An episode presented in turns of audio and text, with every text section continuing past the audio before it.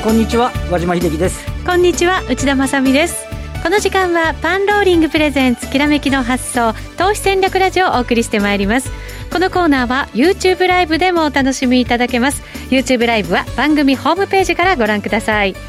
さて現在日経平均株価2万3000円台前半での推移。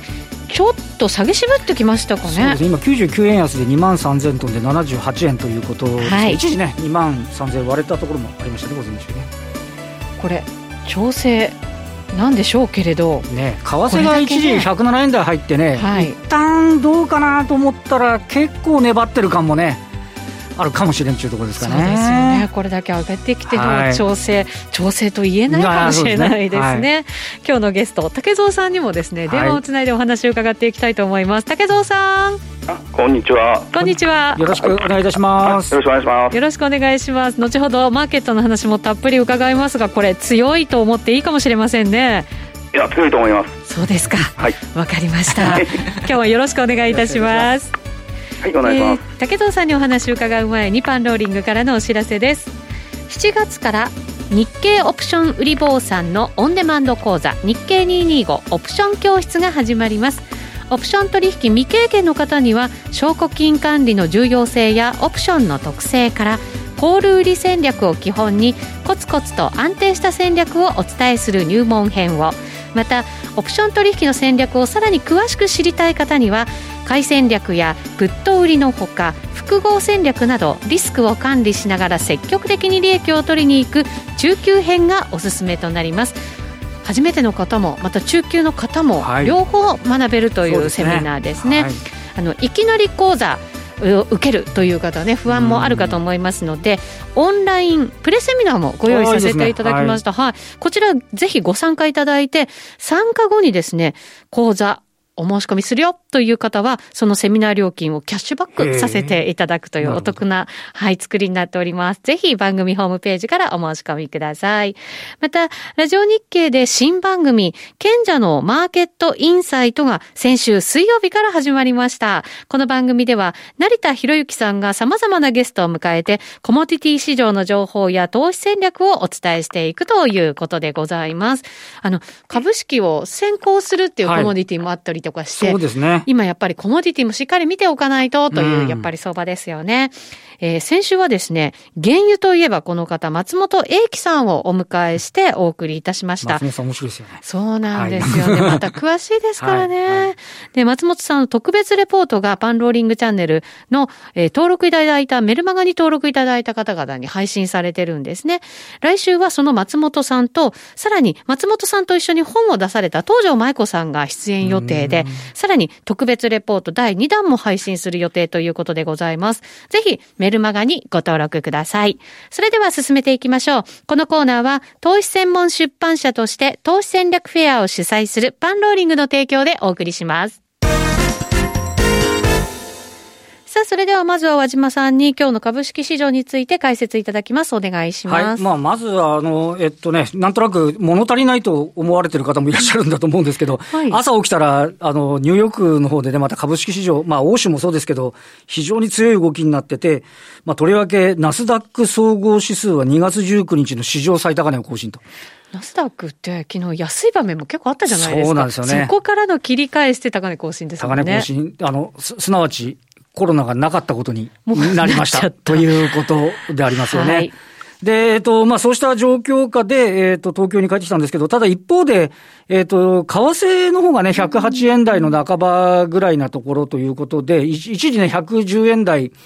えー、見据えたようなところからちょっと折り返してきちゃったっていうところで。でね、今日は107円台もありましたからね。そうですね。で、今日は、あの、えっと、それで、為替が若干円高傾向で帰ってきて、取引時間中、えー、10時過ぎの段階で107円台に入り、で、そこが今日の日経平均の安値。はい。に、まあ、まあ、大体、あの、合致するような形になって、で、あの、ちょっとやっぱり高値警戒、えー、っと、これ日経平均って思い起こせば、5月、えー、15日の日に、2万円を回復してるんですね。2万円。はい。そこで2万3000円を昨日回復ということですから、はい。あの、結構な上昇ピッチで、あの、上がってきたと。いや、早いですよね。ということなので、さすがにちょっと今日は、あの、利食いとか戻り増しの売りに押されていくのかなと。まあ、まだあと25分ありますけれども、少なくともね、その円高一番つけたあたりからは、えー、下にはいかんというような形で、インデックスは結構しっかりしたあの状態で、えー、推移しているということが言えるんじゃないかなというふうには思いますよね。なんでこんなにこう強い状況を維持できるのかそうですね。まあ、ここのところのあの、毎週木曜日に出ている主体別の売買動向なんかを見ると、先週発表分で2週連続、現物先物合計で、えー、外国人投資家が買い越してる。まあ、おそらくは、えー、今週発表分の先週分とか、うん、来週発表分の今週分とかも、はい、おそらくは買い越し基調になっている。あの、相場から考えるとそんな感じですかね。そうですね。で、まだ8兆円ぐらい年初から売り越してるんで、はい、だそれとあとは、今週末が S q 特別生産指数の算出になるんですけど、ね、あの、まあ、メジャー S q で、えっ、ー、と、最低売り算っていうのもね、3兆円近くあるというような形になってて、まあ、それに向けてやっぱりちょっと買い戻しがね、あの軸となるのかどうか、後ほど竹蔵さんにも詳しくお伺いしたいと思いますけど、はい、短期的にはやっぱりその需給面っていうのが、あの、こう、後押し要因になってる。で、一方で、昨日の引けの段階で25日線との乖離が10%だったり、騰落レシオの25日が141。141これ先週の火曜日は150あったんで、なるほど、はい、あの、ちょっとさすがに120、30で一方通行って言われる部分のところが140、50になってるんで、さすがにねっていうところありながらも、なんか、あの、強さ自身は結構あるかなと。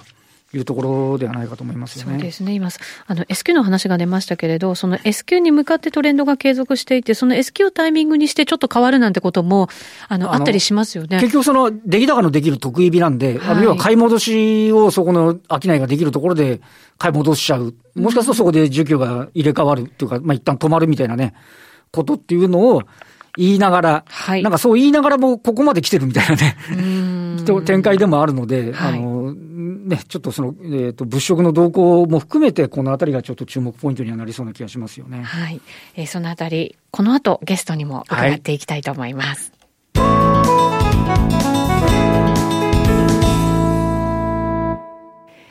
はい、改めまして今日のゲスト竹蔵さんとは電話がつながっています。竹蔵さん。あ、こんにちは。改めてよろしくお願いいたします。よろしくお願いします。さて、先ほど強いですねという話をしてました。これ、どうしてなんですかね？竹蔵さんはどんなふうにご覧になってますか？いや、もう、1にも2も景気対策と金融支援ですよね。はい、もうこれがもううまくいってるっていう感じだと思います。で、それに乗じて、あの、個別株もうまい循環部署ができてるんじゃないかなっていうふうに思いますね。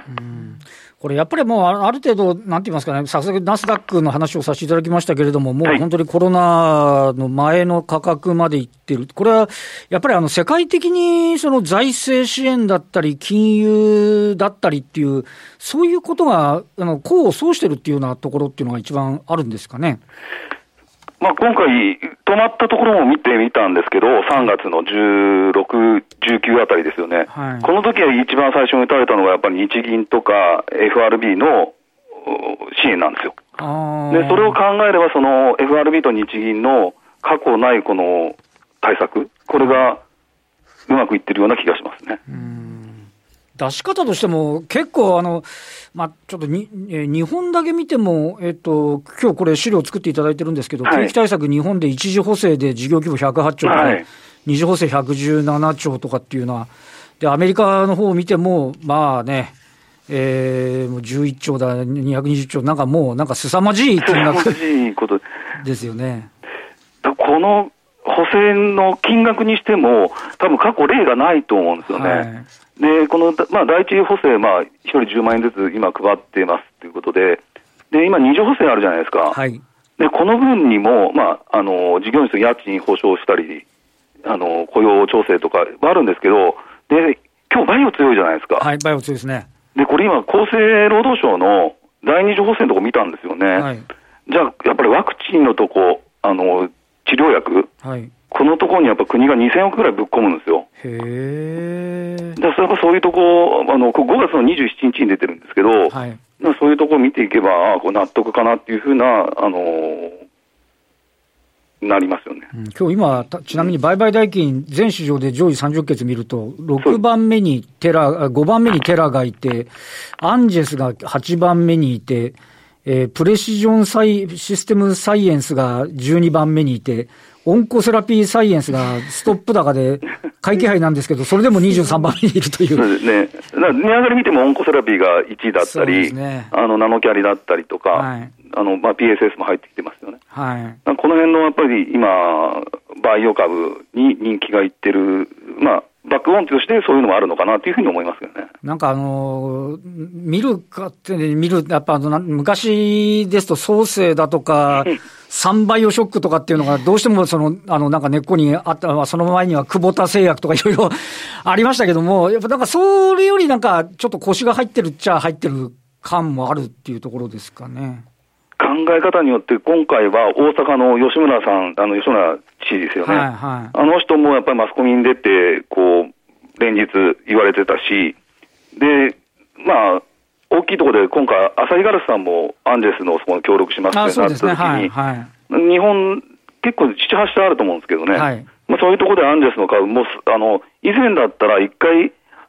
結構長い陽線引いた時あったんですけど、そこからちょっと、あの下がる傾向にあったんですけど、今回そこでまた復活してきてますからね。これ、そうなんですよね。あの、5月8日に2455円つけて、その日が大陰線で、そうです、そうです。ね、ほら、ほらだったらこれで、あの、大陰線の包み足みたいになっちゃったら、ちょっと終わりでしょみたいな話だったの終わりでしょみたいな、そこから戻ってくるんですよ。戻ってきて、またね、ちょっと、あの、戻り待ちの売りをこなしつつ、今日も5%ぐらい上昇してるみたいなところはありますもんね。まあ今日の前半テラもそう多分そうだと思ったんですよね。はいはい。で、まあ今日重大ニュースって言ってちょっと出てたんですけど、一回、あまあちょっとマイナスになってますけど、普通なら、ここまで上がってきたら一回ストップ安近辺まで行ってると思ったんですけど、まあそこでもまだこう、強い動きしてるんで、んで、ちょっと今までとちょっと違うようなあの動きかなっていうふうにちょっと睨んだ方がいいかなと思います。ただやっぱり長年やってる人に限って、やあのバイオっていうのはやりにくいところはあったなっていうふうに思いますけど。なるほどですね。うんこれ、ちなみにあの、こう、最近あの、全体相場戻ってきてますけども、あの、竹蔵さん的なそのトレードっていうのは、どんな感じで過ごされておられるんですか？今、自分で見てるのが、結構アメリカ株と、はい、あのー、リンクしてるところがかなりあると思うんですよ。はい。で、つい最近でも、先週の木曜日、金曜日、はい、アメリカン航空ってあるんですね。はい。ここの出来高が、えーもね、木曜日が3億9600万、はい、で金曜日で4億2500万って異常な出来方してるんですよね。出来高もすごいですし、値上がり値上がりもすごかったんですよ、この時ねすさまじいですよね。で、こういう銘柄が来るときは、あの、なんですか、黄金、昔の、あの、ココアの銘柄ですかね、はい、東証でいうと、はい、そういうところの方に資金が来るんじゃないかって睨んだり、うん、まあ、その日は同じくフォードも 2, 2, 2億5000万ぐらい商いやって、はい、で上昇を上げてるってことですよね。まあ確かにアメリカの方では少し、えー、これで飛行機も動かし出すぞとか、車の生産も、うん、あの出てくるぞみたいな、販売も少しいいぞって話ありますが、こんなようなことは、あの、日本のトヨタとか、あの、日本航空では、起こり得ない感じなの。これ、小型株のような値動きですもんね、これね。そう、だから、この時に僕がちょっと思ったのが、これはあの、買い戻しなのか、はい。確か買い戻し7割ぐらいある、8割ぐらいあるのかもしれないんですけど、はい、あと2割、3割が、新規だったらこれ以上もう一回行くのかなと思ったら、その辺の見極めが今後必要になるのかなっていうふうにちょっと自分で思ってるんですよ。いわゆるちょっとこの景気敏感のところがこんな状態なのがいろいろ出てくると、ちょっと腰の入った資金が入ってるなというふうに見ておいた方が良さそうだみたいなところになりますかね。そうですね。で、もう一個あの弁護士ドットかと、あと、同業サインっていうのが、あまあこういうのは、はい、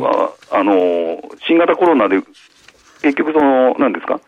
アメリカン航空だったり、フォードとか売られるときに買われたのがこういう弁護士、はい、弁護士ドットだったり、まあ、 Zoom だったりっていうところだったと思うんですよね。はい。確かに印鑑がいらないシステムみたいな、 DocuSign っていうのも同じような仕事してるんですかそうですね、一緒でだと思います。うんこれだけどトロ、強いまんまですよね、トレンドもね。そうですね、だから、まあ、この今、二本、だから二本柱でいけると思うんですよね。はい、あのこの弁護士ドットとかが強いときは、そのアメリカン航空だったり、フォードの昔の名前で出ていますみたいなのがダメなんですけど、で、逆に、えー、フォードだったりアメリカン航空強い時は、あの、弁護士とってこういう方がちょっと弱いっていうな、そういう流れで今まで来てたように思ったんですね。場合によっては、まあ、いい見方すると、好循環では来てるっていう話ですかね。だから、僕はそういうふうに思ったんですよね。で、そこのところにバイをあの挟みながらとか、挟みながら、はい。あの、あいろんなこう材料を駆使して、あの、ああるテーマ性のあるやつが循環物色されたっていう形ですね。あともう一つはね、はい、あの、定位があるじゃないですか。定位。あの、昔ボロ株って言われた2桁とか、これのパフォーマンスがすごいいいんですよね。だから今まであの20円だったやつが100円に行ったりとか、はいはい。まあ、変な話、テラだって100円テラそうですもんね。テラも定位ですよね。だったのが今こうなったりしてるわけなんで、はい、そこのやっぱり資金っていうのが結構あの潤ってるのかなっていうふうにはことはあると思うんです目先の方々のこの回転ぶりっていうのは、あの結構いい感じですかね。思いますね。うん、なんか空売りの評価損率の方が二十何パーセント 逆になってるんで、はいはい、3月の時はこれ、まるっきり逆でね、あれだったんですけど、まあ、その辺も与えあの、影響もあるかなと思います。3月はね、買い方の方が、うっかりすると、マザーズで4割ぐらいやられるようになってるみたいな、涙ちょちょぎれるみたいな形でしたけど、やっぱりそのあたり、まあ今日も今、東証一部の上昇率ランキングがアゴーラホスピタリティで29円のやつが6円上がってるみたいなところですけど、はい、やっぱりそんなのも循環の中の一つには入ってるっていうところになりますかね。そうですよね。はい。うん、やっぱこう投資家サイドから見ると、いろんなものが物色されて、なんか、あの、いい感じの回転が効いてる感っていうのは、その現場サイドではあの感じられるっていうところですか？うん、多分今、多いと思いますよ、そういう人は。これ、あの、全体論からして、はい、えっ、と、どうですか、2万3000円乗っけて、まあちょっと為替若干円高になってっていうところですけど、一旦このインデックスに関しての調整含みとか、その辺っていうのは、武田さん、どんな感じでご覧になってます？正直、僕は今日ももっと下がっていいかなっていうふうに、あの指数だけですね。はい、あインデックスだけ。あのちょっと先ほど言われてましたけど、ちょっとスピード感あったので、はい、あの今日に200円、まあ、300円ぐらい安くてもいいのかなっていうふうに思いました。まあこれ、NT 倍率も昨日過去最高だったんですよね、14.21。ああ、もうあの、81年、1981年以来とかって言ってますよね、今ね。ああの、これ多分入れ替えしてるんで、日経そうですよね。大量入れ替えありますもんね。それのけたら多分、あの、昨日は多分最高値だと思うんです。今の構成銘柄でいけば。なるほどですね。それでいけば、い一旦ちょっと調整、日経平均は調整あっていいかなとは思いましたけど、強いなっていうのが印象です、ね。なるほどですね。ちょっとあの話変わっちゃうんですけど、先ほどのアメリカン航空のところで、はい、買い戻し、まあ、すなわちアンワインドって話だろうと思うんですけど、はい、このアンワインドに関して、武田さん、あの、昨日ですか？号外を出されたって言ってた メルマガで。メルマガ、ね、いや、号外っていうほどもないんですけど、いや、ただちょっと思ったのが、昨日、時価総額1000億以上の、あの、上昇銘柄、上がった銘柄の中に、はい、あの、3月にずっと売られてた銘柄があったんですよ。それと似通った銘柄が、あの、昨日は結構大きく上がってたんですよね。あ、それは日本株ということですか？そうですね。あの、TKP だったり、あとコニカだったり、はい、シャープああ、なるほど。あと、UT グループ、あと三井造船だったり、はい、これ3月の19日、18、19日ですかね。この時も大掛かりな、あの、アンワインドが起きたと思うんですよね。この時に売られてた銘柄が昨日上がってたんですよ。で、逆に、まあ、下落してたのが、き昨日なんですけどね。はい。まあ、伊藤園だったり、はい、あの、モノタロウだったり、はあはあ、あの、中外。はあはあ、まあ、まあ、最近ちょっと強強かったね、ですね。やつが、昨日はちょっと売られてたんですけど、日経平均の300円近く上がった中で、下落銘柄も結構あったんで、はい、これちょっと続くのかなと思ったら、昨日ぐらいでちょっと終わってたんですけどね。はい、竹蔵さん、その号外って結構出されたりするんですか？いや、多分1、2回目だと思いますけど、はい、でもやっぱり竹蔵さんがその時に、あ重要だなと思ったことをこう出すこともあるっていうことなんですね。そうですね、はい、はい。そういう面でやっぱり相場の変化みたいなものがね、メルマガの読者の方々にはよく分かっていただけるんじゃないかなと思ったりもしますけれど。はい。はい。あの、景気対策についても、はい、あの、以前からかなり重要視されていて、はい、えっ、と、成長戦略の中の、その、経済諮問会議の話も、なんか保存版として配信されていることがあるとかっていうのも聞いたんですけど、どうなんですか？そうですね。まあ、この経済諮問会議っていうのが、と、あと、投資未来会議ですかね。はい。で、この投資未来会議っていうのは大体年10回ぐらい行われると思うんですけど、うん、で、まあ、このところで、まあ、話し合われてる、あの、内容だったり、で、まあ、諮問会議でも5、6テーマ挙げられてるのがあるんで、まあ、今回こういう、まあ、ここに書いてありますけど、子供一人一台の PC とか、はい、まあ、そういうのが話し合われてますよっていうのを、まあ、あの、まあ、メルマガの方で配信はしているっていう感じですね。なるほど。あんまり、あんまりちょっとね、あの、見られてる方も少ないのかなっていうふうに思ったりするので、まあ、そこのところカバーできればいいかなというふうに思って。出してまあ、こういう政策、まあ、いわゆるあのなんか昔から言われるところでいうと、国策に売りなし的な話になりますけど、はい、やはりこうしたその政策の方向感みたいなものっていうのは、物色のテーマ絞る上では結構重要視されるというところになりますかね。ですね、だから去年のちょうど、まあ、これ、予算のところにはあの話になるんですけど、はいはい、やはりマイナンバーカードのところに結構お金落ちますよとか、はい、でその時テレワークっていうのも実を言うと、もう入ってたんですよ。でで、いち早くまあテレワークっていうのを、あのテレワークとあと、あの、何でしたっけ、兼業、あの、副業ですね。はい。副業からちょっとテレワークっていうところを考えて出したりしたんですね。で、まあ、今回、まあ、この新型コロナで、まあ、テレワークっていうのが脚光を浴びたんですけど、まあ、そういうのも、こういう成長戦略だったり、諮問会議の中では話し合われてたんですよ。そうですね。そもそも本来は、来月、東京オリンピックでその時はテレワークしましょうって話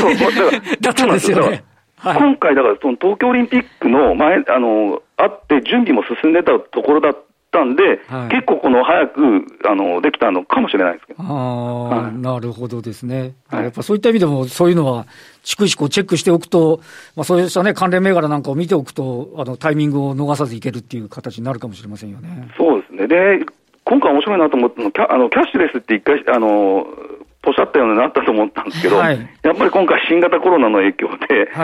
再度見直されて、そこのとこで投資未来会議の、あの議題に上がってきたりしてるので。まあ、今、確かにあのなかなかあのスーパーとかで買い物行って、現金のやり取りはちょっとね、従業員の方も避けたいみたいな感じになってますもんね。ですよね、まあ今日でもね、なんかあの、そういうこともあったので、うん、今後、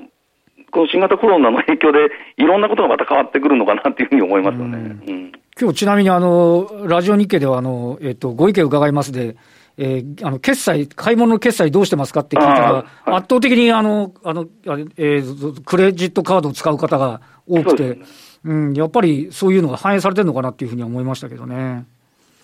だから、まあ、今後もそういうふうになると思うんですよ、やっぱり現金っていうか、そのカードだったり、はい、うん、QR だったり。QR だったりになってくるのかなというふうには思います。はい。なるほどですね。テレワークも予定してたよりもすごいスピードでしかも規模大きくなったりして、はい、本格的になんか始まりそうな感じですもんね、ここからも。この私ですら月曜日の午前中は自宅から生放送やれるのかっていう、やれてるじゃんみたいなね。ある意味 MC 的なね、存在でありながら。だから意外にできちゃったりして、だからそこで一番多分問題になっていくのはやっぱりセキュリティですよって言ってたんですけど、はい、だその辺が今度また7月だったり、その頃に今、今度経産省が公募かけてたりしてたので、はい、まあ、そういうところもまた今度注目かなっていうふうには思いますよね。ちょっとやっぱりネットセキュリティのところっていうのも、折に触れてこう物色されてるような形にはなってますもんね。そうですね、はい、だからこのセキュリティってどういうセキュリティやってるかっていうのをちゃんと見ていかないと、そこでまたおかしなことになってくることもあると思いますけどね。なるほど、なるほど。はいこれ全体として少し仮に調整入ったとすると、入って入るんだとすると、そのあたりの、あなんて言いますか、心構えっていうか、やっぱり少しこう短めの投資で売り買いされてた方がいい感じなのか、的絞って長めなのか、そのあたりはどどうですか？な指数だけ見てもやっぱ、いつも言うんですけど、はい、225しかないので、この225がやっぱり、あのー、ユニクロとソフトバンクにまあ影響、はい、結構大きいと思うんで、うん、じゃあ今、今、マザーズとか結構強いじゃないですか。そうですね。はい。まあまあ、マザーズシステムもそうなんですけど、マザーズも今ちょっと、アンジェスとメルカリとかそう、結構ね、時価総額でかいところ、はい、あの振り回されてる感があるんで、個々の銘柄をやっぱりチェックした方がいいのかなっていうふうには思うんですね、先ほどの弁護士なんかもそうですけど、物色されてるうちに時価総額がでかくなってる銘柄も結構あるんですよね。そう、今これ、指数自体の方ちょっと注目されるんですけど、はい、よりはな中身。あの、マザーズの時価総額がこれ2005年の、ライバーショックですかね。あ2005年の1月でしたっけ、うん、が、多分7兆円なんですよ。はい。で、そこから1回2012年に、2018年だった。12年の5月に、8700億円まで減ってるんですよね。へえ、1兆円も割り込んだ時あったわけですか？さっき、さっきとかちょっと調べた。で、この時、この時8700億ぐらいになって。きついっすね。時価総額で言ったらね、9割みたいな話になってますよね。意外に2018年から、あの、2020年って1兆円ぐらいしか減ってない、1兆5000億円かしか減ってないんインデックスはずっと下落基調だったけれども、あの、時価総額はそうでもない。っていうのはそうでもないっていう感じなるほど、興味深いですね。というふうなのがあって、で、はい、今、あの、この時点で